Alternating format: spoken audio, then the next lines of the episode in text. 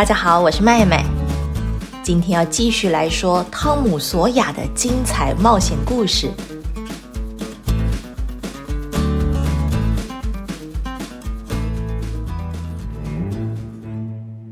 又到了汤姆最不喜欢的星期一，接下来一连五天都是痛苦的上学日。他躺在床上胡思乱想，要是生病了，是不是就不用去上学了？他开始东摸西摸，检查自己的身体，但全身上下没有半点不舒服。他锲而不舍，继续找，突然发现上排牙齿有一颗开始在摇，也太幸运了！他立刻在床上滚来滚去，大声呻吟起来。玻璃姨妈吓坏了，赶紧冲上楼，气喘吁吁的问道：“汤姆，你怎么啦？”姨妈，我的牙齿痛。太痛了，我可能要死掉了吧？老太太扑哧一笑，眼泪都要流出来了。哎呀，好啦好啦，别再装了，把嘴巴张开来，我看看。哎，真的有个牙齿快掉了，这没关系的，我等一会儿就帮你拔掉。汤姆立刻坐直身子，姨妈不用麻烦了，我突然觉得好多了，一点也不痛，我好想去上学哦。你回来，所以一大早演这么一出，就是为了逃学呀，汤姆啊，你怎么老爱上姨妈的心呢？一边说着，玻璃姨妈已经把拔牙工具都准备好了。老太太熟练的将丝线绕了一个圈，套在汤姆牙齿上，汤姆还来不及反应呢。哎呦！人生就是这样，祸福相依。汤姆虽然掉了一颗牙，但他利用上排牙齿的缺口，发明了一种全新的吐口水方式，让其他男孩佩服的不得了。上学途中，一大群孩子簇拥着他，就想看他吐口水，风光极了。没走多远，汤姆遇见镇上出了名的坏孩子哈克贝利·费恩。这孩子没有妈妈，爸爸又是个酒鬼。因为没人管教，整天游手好闲，到处闯祸。镇上的父母亲都严格禁止自己的孩子接近哈克贝利，但孩子们却不这样想。他们都羡慕哈克贝利逍遥自在的生活，把哈克贝利当成偶像。哈克总是邋里邋遢的，穿着不合身的衣服。天气晴朗的时候，他就睡在随便哪一家门口的台阶上。下雨的时候，就躲进空的大木桶里。没有人逼他去上学或做礼拜，不必听老师训话，不用写功课，随时想钓鱼、想游泳、想打架，甚至整晚不睡觉也行。汤姆上前和这位传奇人物打招呼。哈克把手中拎着那只身体已经僵硬的死猫拿给汤姆看，汤姆眼睛一亮。根本忘了上学快要迟到的事，两个人加油添醋的讨论着如何利用死猫召唤魔鬼，还互相分享一些从来没有被证实过但确定绝对有效的邪恶咒语。于是他们约定今天半夜要去后山的坟墓试验看看。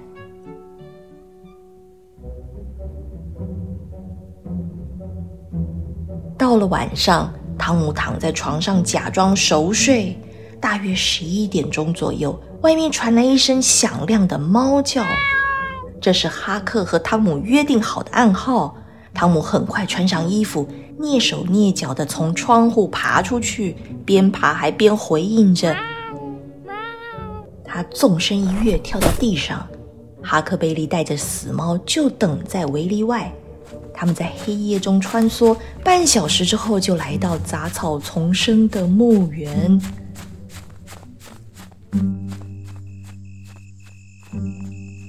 老旧的墓园就坐落在小镇外不远的丘陵地上，四周的围篱残破不堪，东倒西歪的，很多坟墓都崩塌了，连墓碑也找不到。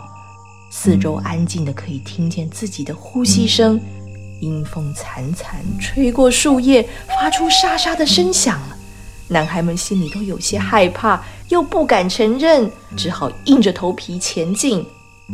终于找到那座新堆的坟墓，两个男孩就坐在离新坟不远的地方，有三棵盘根错节生长的大榆树下。汤姆越来越紧张，非得说几句话压压惊不可。哈克，我我们来这里会不会惹死人不高兴呢？我怎么知道啊？这里安静的太恐怖了吧？哈克，你有听到吗？听见什么？有个声音呢！你听，又出现了。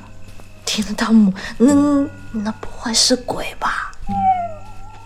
两个人的头紧紧靠在一起，努力屏住呼吸。从墓园的另一端传来沉闷的声响，像说话的声音，伴随着微弱的闪光，忽明忽暗。黑影在灯光的映照下飘忽不定移动，而且好像正朝男孩们靠近。哈克颤抖地说：“一定是鬼，还有鬼火！汤姆，我们怎么办？”哈克，的鬼好像还有三个，我们死定了！嘘，汤姆，他们是人，不是鬼。我敢打赌，其中一个是莫夫波特那老头的声音，他一定和平常一样喝醉了。你不要动哦。我哪敢动啊！他们好像在找东西。我知道另外一个人是谁了，那是印第安乔的声音。对，就是那个杀人不眨眼的家伙，他比魔鬼还可怕。我还宁可遇见魔鬼嘞。他们到这里要干嘛？三个男人走到离他们只有几英尺远的坟墓前，两个男孩立刻闭上嘴巴。第三个人举起灯笼，光线照出他的脸庞。原来是年轻的鲁滨逊医生。医生低声指挥道：“就是这里，动作快。”老伯特和印第安乔嗯了一声，便拿出工具开始挖坟墓。两个男人动作迅速，不一会儿已经把棺木撬开，里面的尸体搬出来，粗鲁地扔到一旁的手推车上，盖上毛毯，用绳索固定好后。波特竟然从怀里拿出一把闪亮的弹簧刀来，威胁着说：“医生，我们把这家伙搞定了，你得再拿五块钱来，否则就别想弄走他。”鲁滨逊医生抗议道：“这什么意思？按照之前讲好的，我已经把钱给你们了。”印第安乔不怀好意的靠近，说：“那笔钱是给了。”但你欠我们的可不止这些。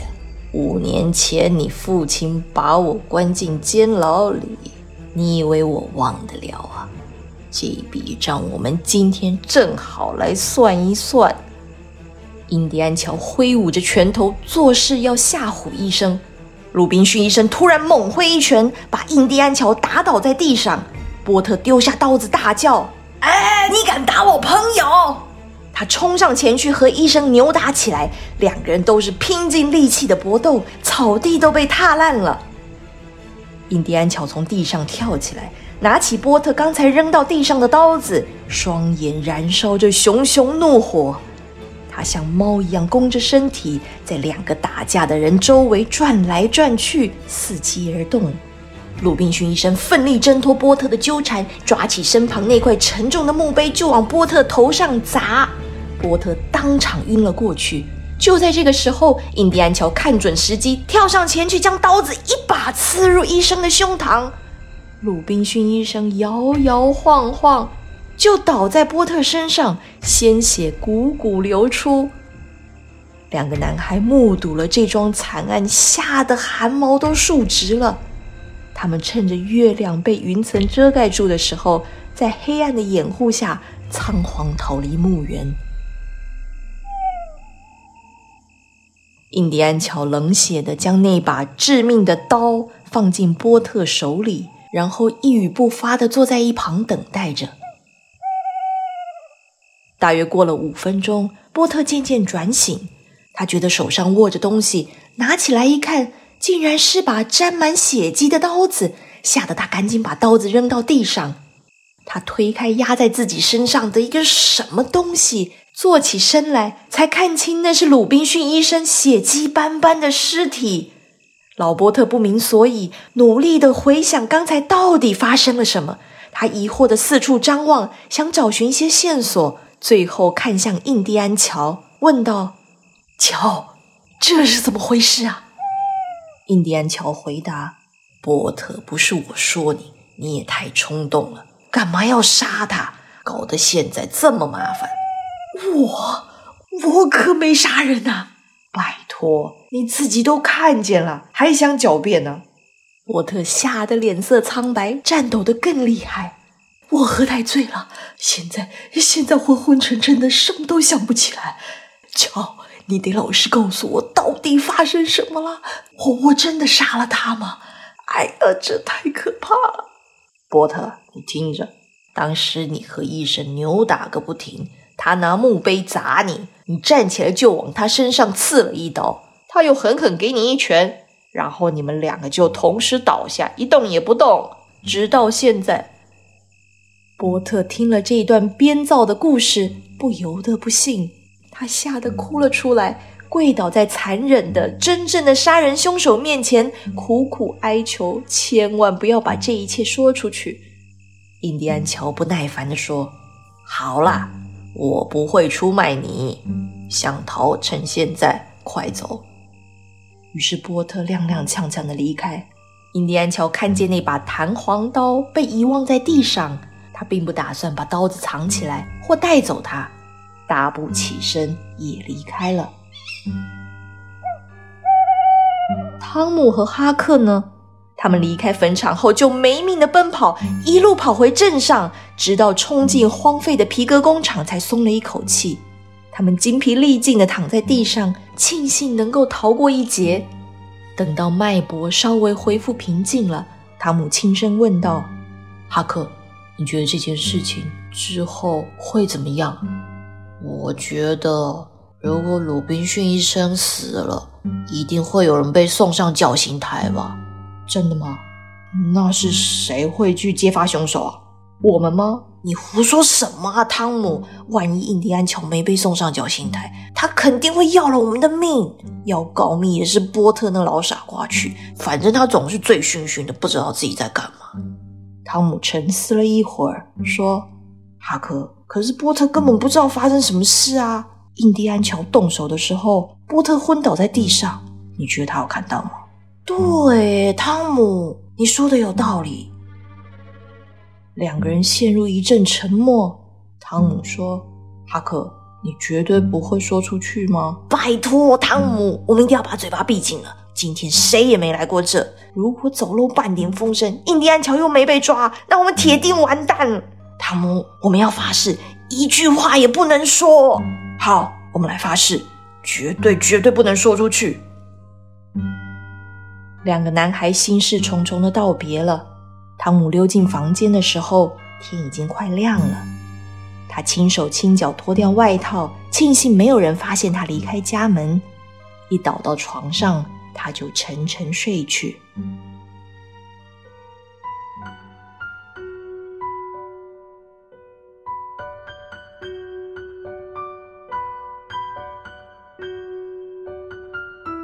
亲爱的听众，一向宁静的圣彼得堡小镇竟然发生可怕的命案，之后会如何发展？汤姆与哈克又真的能够置身事外吗？下一集的故事告诉你，今天就说到这里，祝你有个愉快的一天，拜拜。